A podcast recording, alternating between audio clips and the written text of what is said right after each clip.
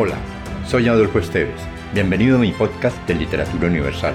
Acá encontrarás, entre otros, poesía, poemas, ensayos, mitos, leyendas y novelas. Relájate, atrévete y déjate llevar por el mundo de la imaginación y los sueños.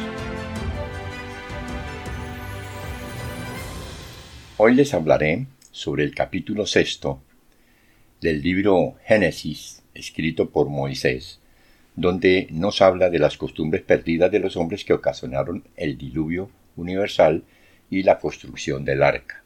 Dice así, Habiendo pues comenzado los hombres a multiplicarse sobre la tierra y procreado hijas, viendo los hijos de Dios la hermosura de las hijas de los hombres, tomaron de entre todas ellas por mujeres las que más le agradaron. Dijo entonces Dios, No permanecerá mi espíritu en el hombre para siempre, porque es muy carnal y sus días serán ciento y veinte años.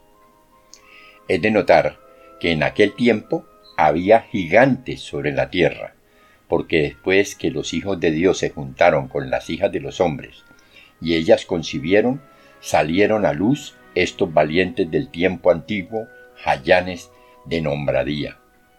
Viendo pues Dios ser mucha la malicia de los hombres en la tierra, y que todos los pensamientos de su corazón se dirigían al mal continuamente, pesóle de haber criado al hombre en la tierra y penetrado su corazón de un íntimo dolor. Yo raeré, dijo, sobre la paz de la tierra al hombre, a quien crié, desde el hombre hasta los animales, desde el reptil hasta las aves del cielo, pues siendo ya el haberlos hecho. Mas Noé halló gracia delante del Señor. Estos son los hijos que engendró Noé. Noé fue varón justo y perfecto en sus hijas, y siguió a Dios, y engendró tres hijos, a Sem, a Chan, Ocam y a Jafet. Entre tanto, la tierra estaba corrompida a vista de Dios y colmada de iniquidad. Viendo pues Dios que la tierra estaba corrompida, por cuanto lo estaba la conducta de vida de todos los mortales sobre la tierra, dijo a Noé, Llegó ya el fin de todos los hombres decretado por mí. Llena está de iniquidad toda la tierra por sus malas obras, pues yo los exterminaré juntamente con la tierra. Haz para ti un arca de maderas bien acepilladas. En el arca dispondrás celditas y las calafatearás con brea por dentro y por fuera y has de fabricarla de esta suerte.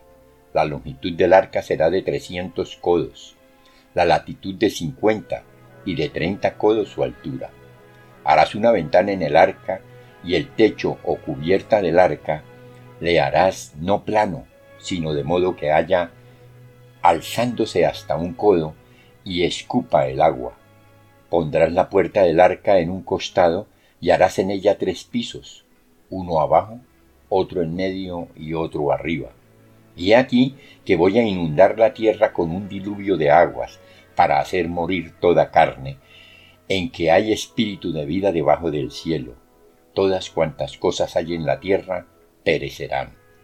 Mas contigo yo estableceré mi alianza, y entrarás en el arca tú, y tus hijos, tu mujer, y las mujeres de tus hijos contigo.